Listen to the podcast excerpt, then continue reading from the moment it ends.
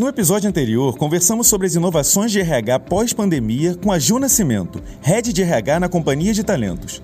Nesse novo episódio, recebemos Natália Gittler, rainha da praia e campeã mundial de futebol. Ela nos contou um pouco da sua história e relação com o esporte, da entrada no futebol e como se tornou um fenômeno tanto nas competições esportivas quanto na mídia. Roda a vinheta.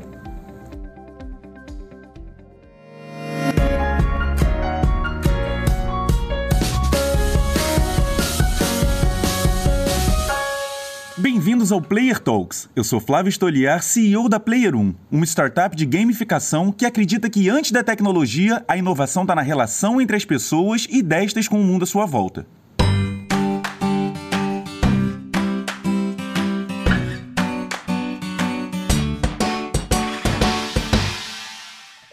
Fala galera, bem-vindos a mais um Player Talks. No episódio de hoje, a gente vai conhecer, vocês vão conhecer um pouquinho mais da minha ídola. E não é à toa. Por que, ela é minha ídola? Ela consegue viver da forma que eu gostaria de viver, jogando futebol, jogando futebol, surfando, jogando tênis. E não é simplesmente jogando, é sendo top em quase tudo que ela faz. Ela é rainha da praia, ela é campeã mundial de futebol, ela é campeã mundial de futimesa e, além disso, ela é fenômeno de audiência. Ela tem mais de 2 milhões de seguidores só no Instagram. E, cara, mostrando o que, que ela faz, mostrando que ela vive do que ela gosta, mostrando que ela vive de propósito. E muita gente né, pode achar que isso tudo foi muito rápido, foi um crescimento muito meteórico, mas, na verdade, é resultado de muito trabalho, é resultado de muito suor. E por isso que esse crescimento é tão sólido, tão irreversível. É um crescimento que transformou ela de uma menina ali aspirante a jogadora, atleta, a ser, hoje em dia, uma empresa por si só. E então eu queria convidar vocês a conhecer a Natália Gittler. É, Bem-vinda, Natália, ao Player Talks, e queria bater esse papo contigo para saber um pouquinho mais de como que é essa transição de ser uma aspirante atleta a hoje gerir aí pessoas, processos, estratégias, operação, é, mais ou menos por aí, não é isso? Oi, Flávio, bom, prazer estar aqui, um poder estar podendo falar com você, poder te conhecer aqui nesse, nessa função de de intermediador aqui de conversa, poder falar que você é meu ídolo, muito legal ouvir isso, não sabia, estou sabendo agora, inclusive. Obrigada pelo carinho. É, bom, realmente foi uma trajetória, é uma carreira que não foi tão rápida, né, como as pessoas pensam, nem, né, nem é fácil como talvez muita gente pode pensar por ser um lifestyle, né, é, é dedicação, é suor todos os dias, é uma carreira que começou é, muito lá atrás, né, quando eu era muito nova, muito criança, muito brevemente falando enfim, eu comecei no tênis, joguei futebol antes, muito criança, depois fui para o tênis e acabei depois conhecendo o futebol por acaso, inclusive. E sempre tive esse incentivo dos esportes pelos meus irmãos. Eu tenho três irmãos mais velhos, sempre joguei com eles desde muito nova, né? Sempre fui incentivada a jogar com eles, a estar no, nesse meio da bola, meio dos esportes, meio da, meio da competição e ser como eu sou hoje, inclusive para fazer um desafio para jogar contra homem, para poder me desafiar a estar tá sempre evoluindo. Então, acho que isso veio muito da minha essência como, como, como irmã mais nova, né? E, além disso, para muitas pessoas que não devem saber, eu sou filha de argentinos, eu morei na Argentina é, por cinco anos quando eu joguei tênis profissional, quando eu resolvi decidir a carreira de tenista ali, que foi, foi dos 12 até quase 22 anos, entre a carreira que eu iniciei no tênis até o profissional, cheguei a estar é, 400, 450 do mundo, viajei muitos países, viajei Brasil, Europa, enfim, Estados Unidos, competindo, foi realmente uma experiência na minha vida. E quando eu conheci o futebol, foi justamente nas férias do tênis, quando eu voltei para o Brasil, e meu irmão mais velho, Gaston, falou, Natália, tem um esporte para te apresentar, você que já jogou bola, que gosta de tênis, não sei o quê, que chama futebol e está bombando no Brasil, tenho certeza que você vai amar, porque tem a sua cara e você tem habilidade suficiente para se dar bem, jogar muito bem. Eu falei, pô, que legal, beleza, vamos lá conhecer. E a gente morava em frente à praia na época, bem pertinho, e ele me levou para a praia e realmente foi aquela coisa amor à primeira vista. Né? Eu tinha 19, 20 anos, eu só pude jogar pouco porque eu voltei para a Argentina, Fiquei na Argentina ainda indo e vindo mais uns dois anos, mas quando eu ia, eu estava jogando futebol, né? Um pouquinho. E quando eu, de fato, resolvi morar no Brasil de volta, no, no, eh, antes de encerrar minha carreira como tenista, eu já estava jogando mais futebol. E quando eu decidi encerrar minha carreira de tenista, eu falei, eu preciso continuar competindo com alguma coisa. O que vai ser? Vai ser o futebol. Então, eu comecei a minha, minha carreira de é, a estudar administração de empresas e treinava futebol quando podia e jogava nível amador os campeonatos.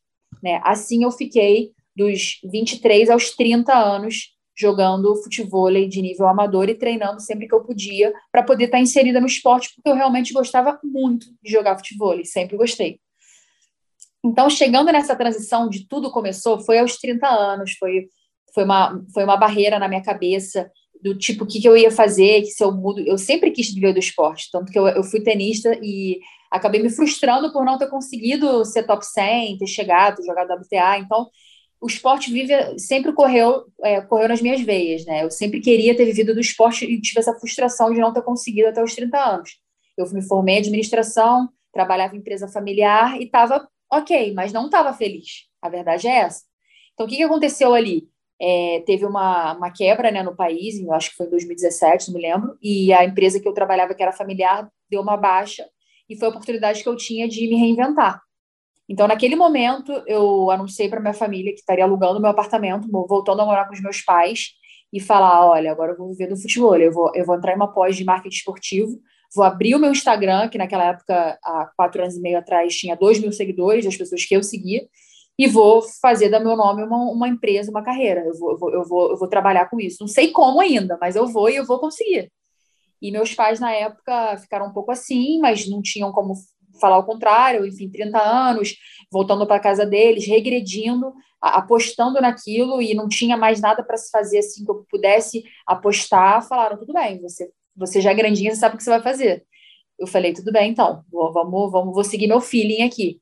Comecei a estudar, é, comecei a me, a me informar sobre rede social, que já estava um boom, já era um boom há quatro anos atrás, já estava nesse boom crescente, né, do que se tornou hoje, que é, que é né, que hoje todo mundo que é grande vive até de rede social, inclusive eu, até mais do que o esporte, hoje, por, por ter se tornado isso tudo que você falou. E isso se tornou para mim uma, um objetivo de quê? De estar tá, é, todos os dias, além de eu treinar, me capacitar, fazer clínicas de futebol na época, que na época eu fazia algumas dessas clínicas com a Bianca, outras não, que eu estava sempre em contato com o esporte, eu não, eu não treinava ao lado da minha parceira na época, então sempre treinei no Rio sozinha, em CTs, me reinventando para poder evoluir no esporte e, paralelamente, estar estudando redes sociais, de como eu poderia crescer nas redes sociais e, e formar o meu nome, Natália Gittler. Então, isso foi gradativamente de quatro anos e meio para cá literalmente, eu fui passo a passo, foi um crescimento contínuo, então eu não acho que foi tão rápido, acho que demoraram aí, a gente está falando quatro anos e meio, é um bom tempo, não é, para mim, se você me falar que em um ano eu cheguei a dois milhões, eu acho que é rápido, agora quatro anos e meio não é rápido, foi gradativo, eu fui construindo meu nome aos poucos, e graças a Deus de lá para cá, me dedicando ao esporte, conseguindo treinar e, e, e, tá, e tá full time, eu consegui é, ganhar títulos, como você mencionou, muitos deles muito importantes para mim, que me destacaram. Veio a questão da bola da Mikasa também, que a Mikasa me fez um convite para ter uma bola própria, justamente por ter criado esse nome, essa marca, Natália Gittler, e obviamente eu, eu não tive como né, não, aceitar um, um, produto como esse que me, me renomaria no esporte. E tudo começou a funcionar a partir dali, não só no futebol, como você mencionou, é, que eu, na verdade, eu pulei essa parte, eu iniciei muito no, no, YouTube com o futebol, porque eu tinha essa veia do futebol. Então, eu comecei com desafios da Nath no YouTube. Isso me destacou muito no YouTube, com o público teen, com o público jovem, para poder estar tá alcançando todos os públicos ali, para migrar também no Instagram e no YouTube, para criar uma imagem que ter me tornado youtuber também me abriu muita porta, porque eu jogava campeonatos de futebol, eu estava com pessoas grandes ali jogando, é, é, abrindo outras portas, não só no futebol, é, jogadores também, é, é, canal do Zico, que eu participei por, por, mais de um ano, que eu conheci inúmeros jogadores além do Zico. Então, foram várias portas que eu fui abrindo em vários segmentos, que foi tornando o meu nome cada vez mais visível e maior e tornando essa, essa, essa marca, como você falou, que, que foi de passo a passo, tudo muito bem pensado, tudo, é, tudo muito estrategicamente é, acontecendo para que hoje se tornasse esse nome que está hoje aí, graças a Deus, e que tem que também manter, que não é fácil, porque uma coisa é você chegar, outra coisa é você conseguir se manter ali em alto nível, em rendimento, chegando nos campeonatos, fazendo esse trabalho todo de rede social, que não é fácil, quem trabalha com isso sabe que é um conteúdo diário. Então, assim, foram vários pontos, né, como você falou. Mas eu falei bastante, eu estou quase respondendo todas as perguntas, então pode falar de novo aí. Não, mas é isso aí, assim, não é só atleta, não é só a marca, é também você gerir aí equipes, relações, né? Vai muito além disso.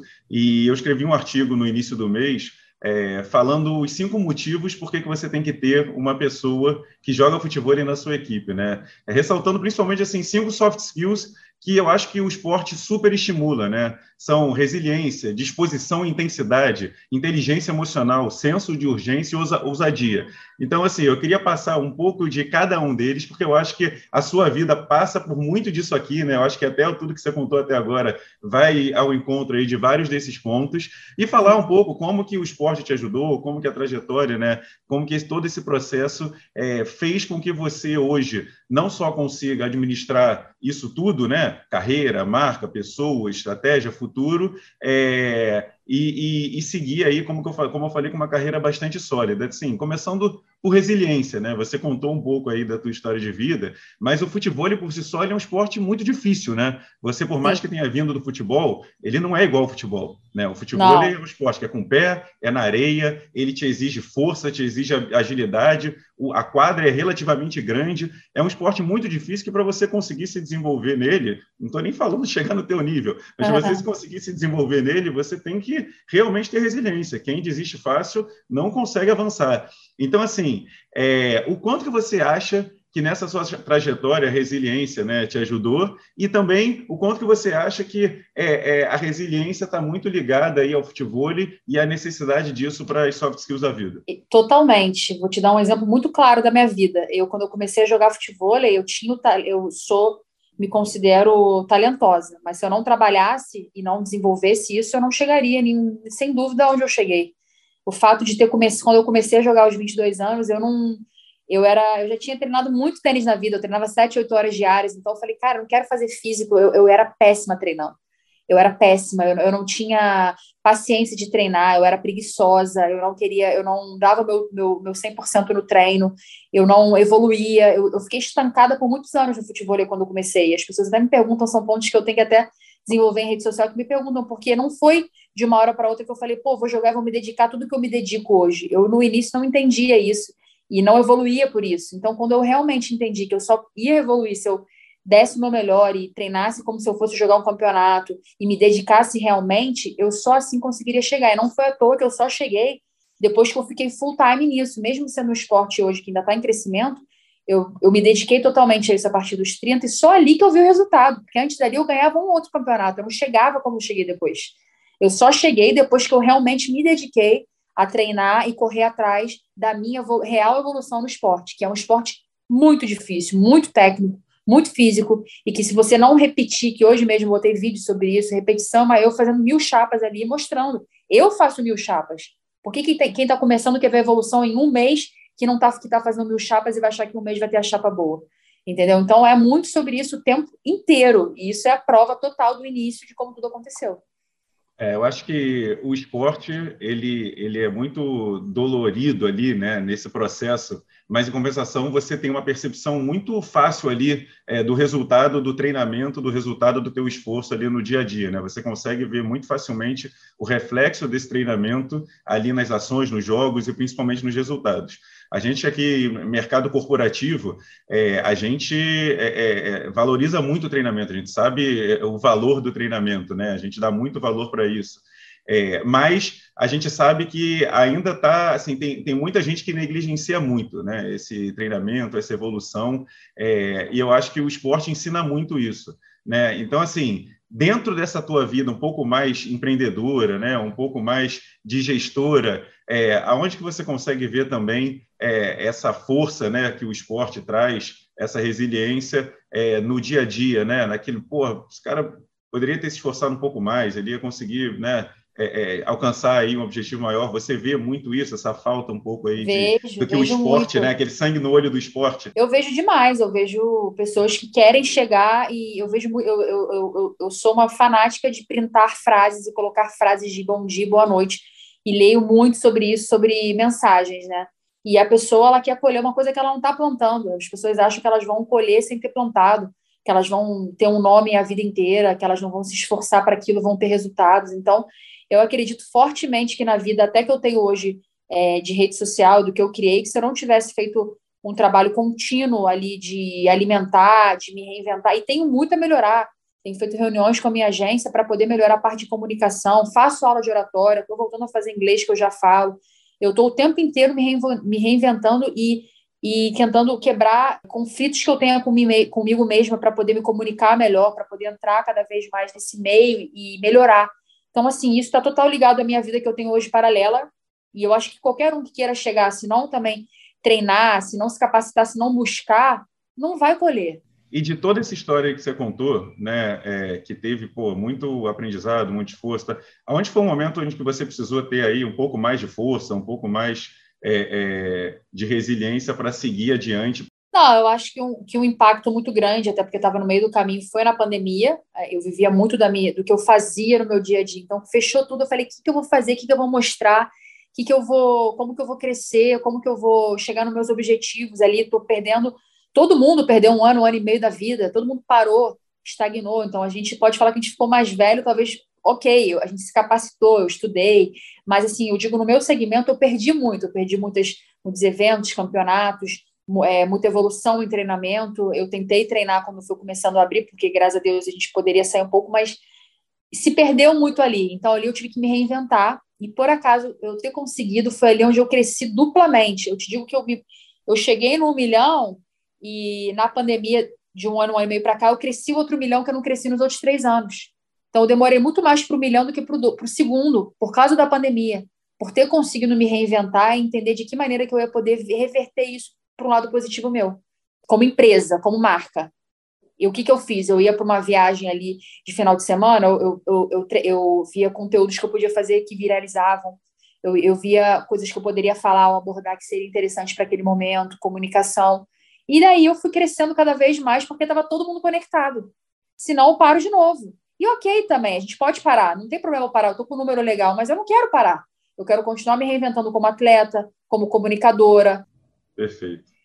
Outro ponto, segundo ponto, era disposição e intensidade. Eu escuto muito, né? Gente joga futebol aí com alguns atletas profissionais, eles falam muito, cara, não tem esporte que você tem que, porra, tanta disposição, tão intenso, o tempo inteiro você tem que prestar tanta atenção e ter tanta força, a exigência é muito grande, né? Desde, é. desde a hora de montar ali o montinho, né? Que se você for montar com a mão, já vai sofrer bullying da galera, é, é. até toda a intensidade de cada um dos pontos. Você vê que o futebol realmente é, é, um esporte que exige mais do que a média, né? Você que participa de tanto esporte. É, sim e não. Eu acho que o tênis também exige bem parecido. O tênis exige bem. E eu sempre que eu fui tenista eu posso falar, mas é diferente porque a areia a areia ela, ela te sobrecarrega mais, mas ela também te dá um estado físico muito bom se você está bem fisicamente. Né? E o duro, ele, ele, ele castiga, né? Eu já lesionei, é, na época de tênis eu tive uma fratura por estresse na tíbia, é um esporte que você tem que estar tá mais impacto também, você tem mais impacto. Futebol você tem areia. Eu, em 10 anos de futebol, nunca me lesionei no esporte. Feio. No tênis eu já me fraturei.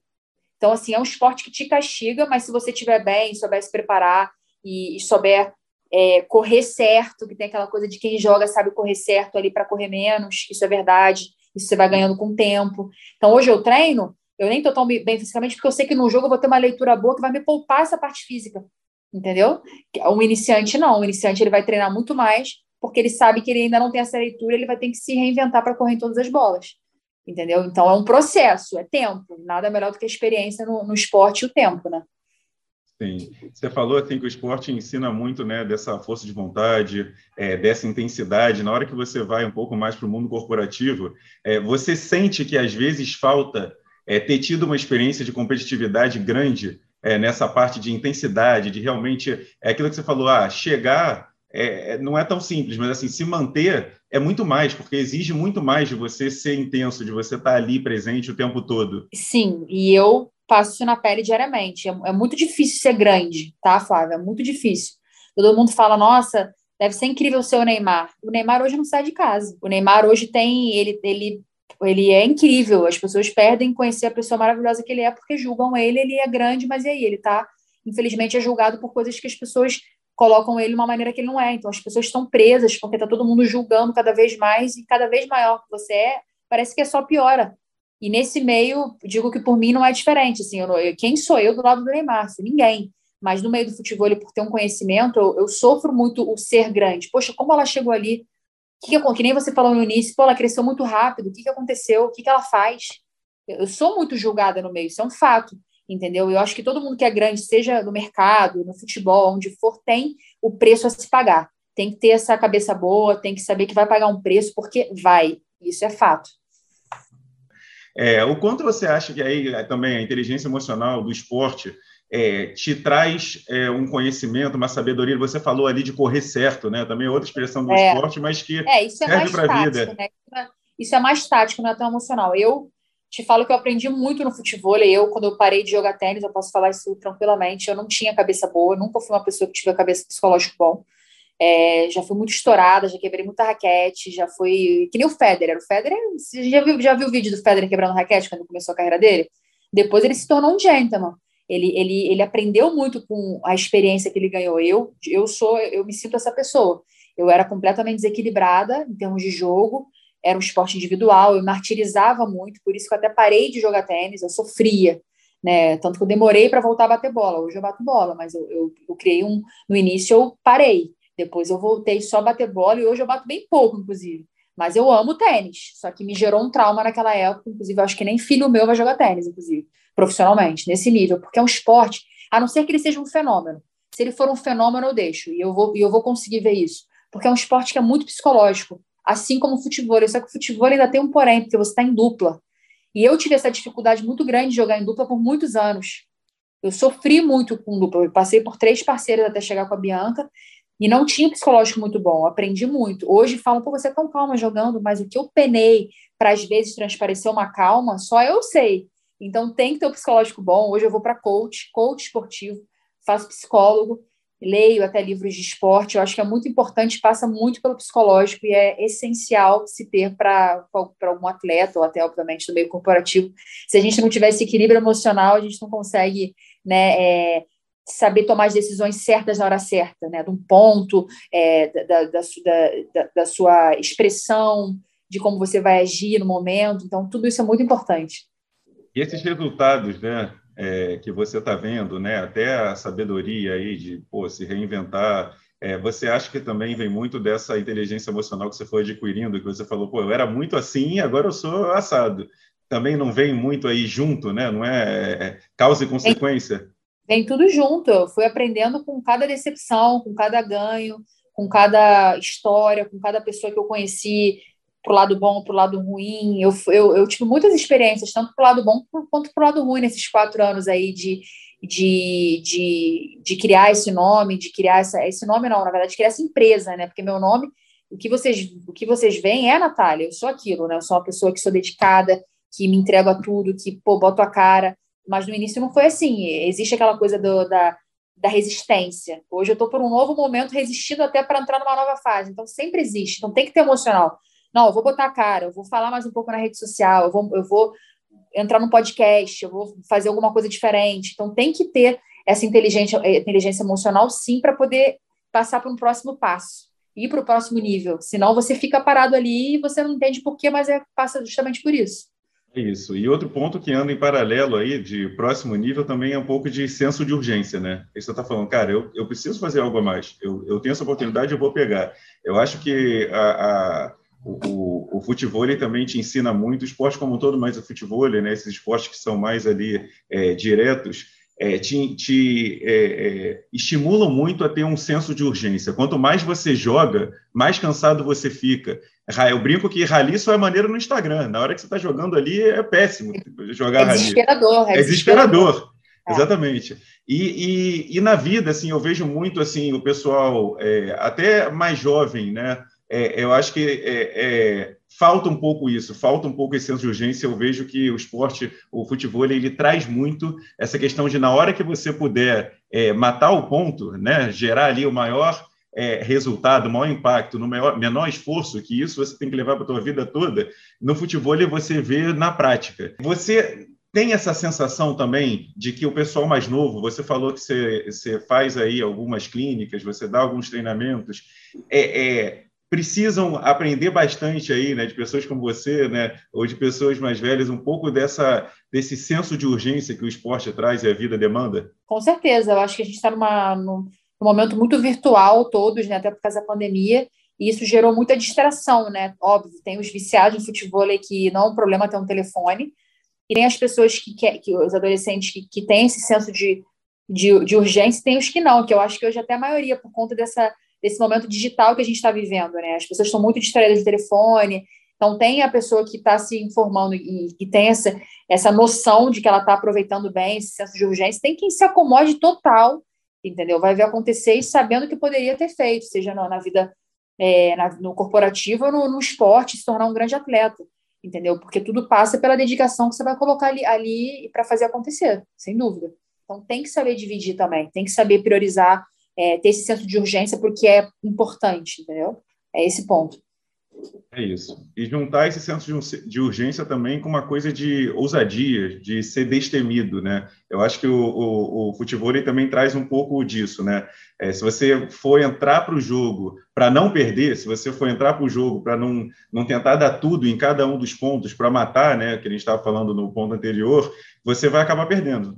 Você tem que entrar com muita, muita sem, sem medo, né? De errar. E, e, isso também é um dos pontos que as pessoas têm que levar na vida, né? Tanto nessa parte do, da falta de comodismo, como também não ter medo de se arrepender, não ter medo de, de errar. É, é, o que você falou, ah, eu levei aí na pandemia minha carreira para um lado, mas você não pode ficar pensando que se fosse para outro lado, se acontecesse outra coisa. É aquela realidade, vamos com tudo, vamos mudar, vamos se reinventar e vamos fazer. Você viveu né, muitos desafios, você viveu num mundo muito masculino, você teve que ser muito destemida aí nessa trajetória. Eu sou destemida o tempo inteiro, assim, em relação a isso. Desde quando eu abri minha rede social, eu falei, eu vou ser julgada, mas lá na frente eu vou querer ser imitada. Eu botei a cara, entendeu? Botei a cara, abri mesmo a rede social, mostrei meu dia a dia ali, é, fiz um, um, cronograma do que poderia dar certo e deu, graças a Deus. Óbvio que eu tive que ajustar por várias vezes, mas se eu não tivesse tido a ousadia de arriscar, de saber se ia dar certo, de, poxa, de abrir meu Instagram e falar, vou aqui de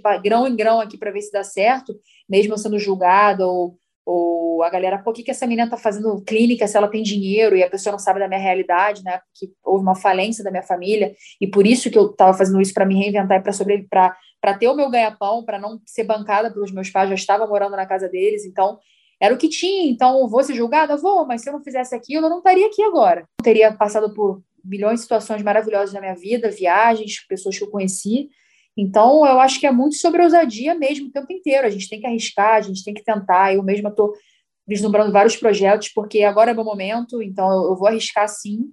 E depois não chegar lá na frente, ali com 40, 50 anos, e falar, pô, poderia ter feito, estava no auge, não fiz aquilo. Poxa, que, que droga, que momento. Tinha faca e o queijo, não fiz. O que aconteceu? E hoje em dia se fala muito de diversidade, né? É um tema que está sendo falado tanto no meio corporativo, mas nas redes sociais, pra caramba também. Você viveu Sim. muito, você vive, né, um mundo muito masculino aí desses desses esportes que você pratica. É, o quanto você acha que é importante falar de diversidade? O quanto você sente isso na pele? Hoje menos, mas eu senti no campeonato de tecbol em 2018 na Europa tem muita. Na Europa a gente sente mais. Então, você vê até os campeonatos de futebol lá, as meninas baixíssimas premiações, assim, muito pouco reconhecidas na Europa, é bem mais pesado que aqui. 2018, quando eu fui com o Marquinhos jogar o primeiro Mundial de Tecbol eu fui convidada, ninguém sabia quem a gente era. Eu já tinha, eu já tinha, sei lá, meio milhão de seguidores na rede social. Eu, eu tipo, tava começando ali, tava crescendo aos pouquinhos. E cheguei lá, assim, tipo, quem são esses dois? Eram só três mulheres no campeonato com 48, 48 duplas. E tinha a minha dupla e mais duas que tinham uma mulher e um homem, porque era um campeonato open. E eu fui com ele e era só maioria homem com homem. As meninas não passaram no primeiro momento, mas a gente, eu fui julgada desde o primeiro momento, tipo, o que, que essa menina tá fazendo aqui, blá, blá, blá. E só comecei a ser respeitada quando eu cheguei na disputa de terceiro e quarto, né? Que foi um feito, imagina, eram 48 duplas, a gente passar por todo mundo e perder para os atuais campeões, que eram do, do, ano anterior, na, na disputa de terceiro e quarto, e ficavam em quarto lugar.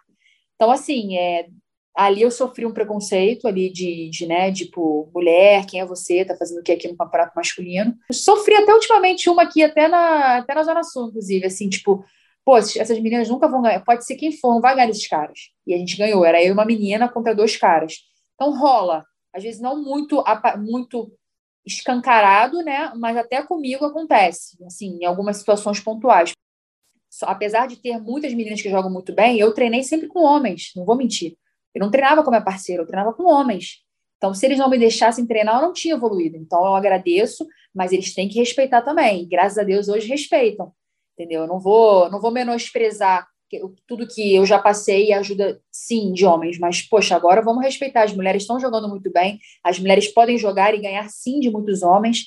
Vamos, sim, respeitar os homens e vamos respeitar as mulheres. Esse, essa é a minha posição, que tem que ter respeito para todos. Com certeza. E eu acho que o futebol também ensina muito isso, porque não é só um esporte que é popular em todos os gêneros, mas também é um esporte que você pode jogar desde pequeno até mais velho. É um esporte que agrega muito. E tem um, um ponto que eu quero falar também aqui que vale levantar essa bandeira aqui. É, é, em relação à premiação, existe essa discriminação, né? A gente vê os campeonatos que não são iguais às premiações. No tênis também não é, mas a gente está falando de uma premiação é muito pouco similar no futebol feminino e masculino. Por acaso, a World está fazendo uma premiação igual, né? O campeonato vai jogar em Copacabana, que eu parabenizei os organizadores, porque é algo que de verdade é, falta no nosso meio. Então, assim, meus parabéns é, por essa atitude que falta no meio, e isso eu acho que vai dar um, um, um, nome muito grande por ter acontecido. Isso aí eu tenho que deixar o meu, a minha palavrinha aqui, porque é raro e isso vai ajudar muito a que se iguale e tenha esse respeito pelas mulheres. Então, parabéns, World Vôlei, pela, pela, por ter colocado a premiação muito legal, um preço, poxa, num, num valor muito bacana para esse primeiro momento, a gente está em crescimento. E a gente espera que todos sejam assim, é de verdade, que se isso cresça e cada vez mais a gente veja campeonatos como esse que, que querem a igualdade. Essa iniciativa vai, vai abrir muitas portas para outras situações e a gente tem que colocar aqui falando dessa questão de igualdade, que foi um fato muito bacana. Então, parabéns eu, aos organizadores. E eu ia falar aí do Campeonato Mundial, né, da World Football que você citou, que vai ser esse mês. Queria que você falasse um Sim. pouquinho aí de como que está sendo a tua preparação e os desafios, né? Virei um ciclo da minha vida, né? Estou jogando agora com a Vanessa, a gente está jogou é, dois campeonatos juntas, a gente chegou na final e ganhamos um.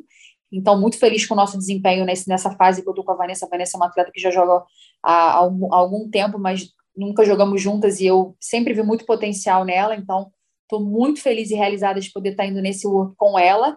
É, a gente vai jogar muito feliz, a gente está treinando já, está se preparando. Muito ansiosa já para o dia do evento, para chegar ali bem e, se Deus quiser, dar muito trabalho e, se Deus quiser, chegar numa final aí para poder representar o Rio de Janeiro. Muito bom. Nath, é, obrigado por contar aí, compartilhar um pouco aí da tua carreira, da tua história, seus desafios. É, eu, como eu falei, você é uma ídola, é uma rainha, é um exemplo aí para muita gente. Obrigada. Quanto mais eu pude te conhecer, né, é, pessoalmente, vendo aí né, os, seus, os, seus, posicionamentos, a forma como você trata as pessoas, toda uma mentalidade inovadora e de parceria, eu te admiro mais ainda. Boa Obrigada. sorte na World Football e obrigado Obrigada. pela tua participação aqui no Player Obrigada, Talk. sucesso, ansiosa para ver o resultado aí. Espero que a galera goste, que tenha servido para alguns exemplos, para motivar, para me conhecer um pouquinho mais a minha história, o que eu penso. É, não, não costumo fazer tantos podcasts, então é uma oportunidade das pessoas estarem me conhecendo também. Obrigada pelo convite.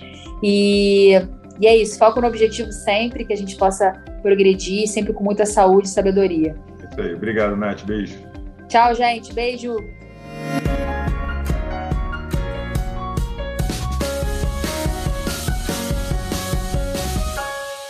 Curtiu esse episódio? Então se inscreve no nosso canal, compartilhe com seus amigos e siga a Player 1 nas redes sociais para conhecer um pouco mais do nosso trabalho, de quem somos e sobre gamificação. Ah, e conheça também o nosso podcast gamificado, o primeiro do mundo. Acesse podcastgamificado.com.br e confira os melhores momentos do nosso podcast jogando. Até a próxima!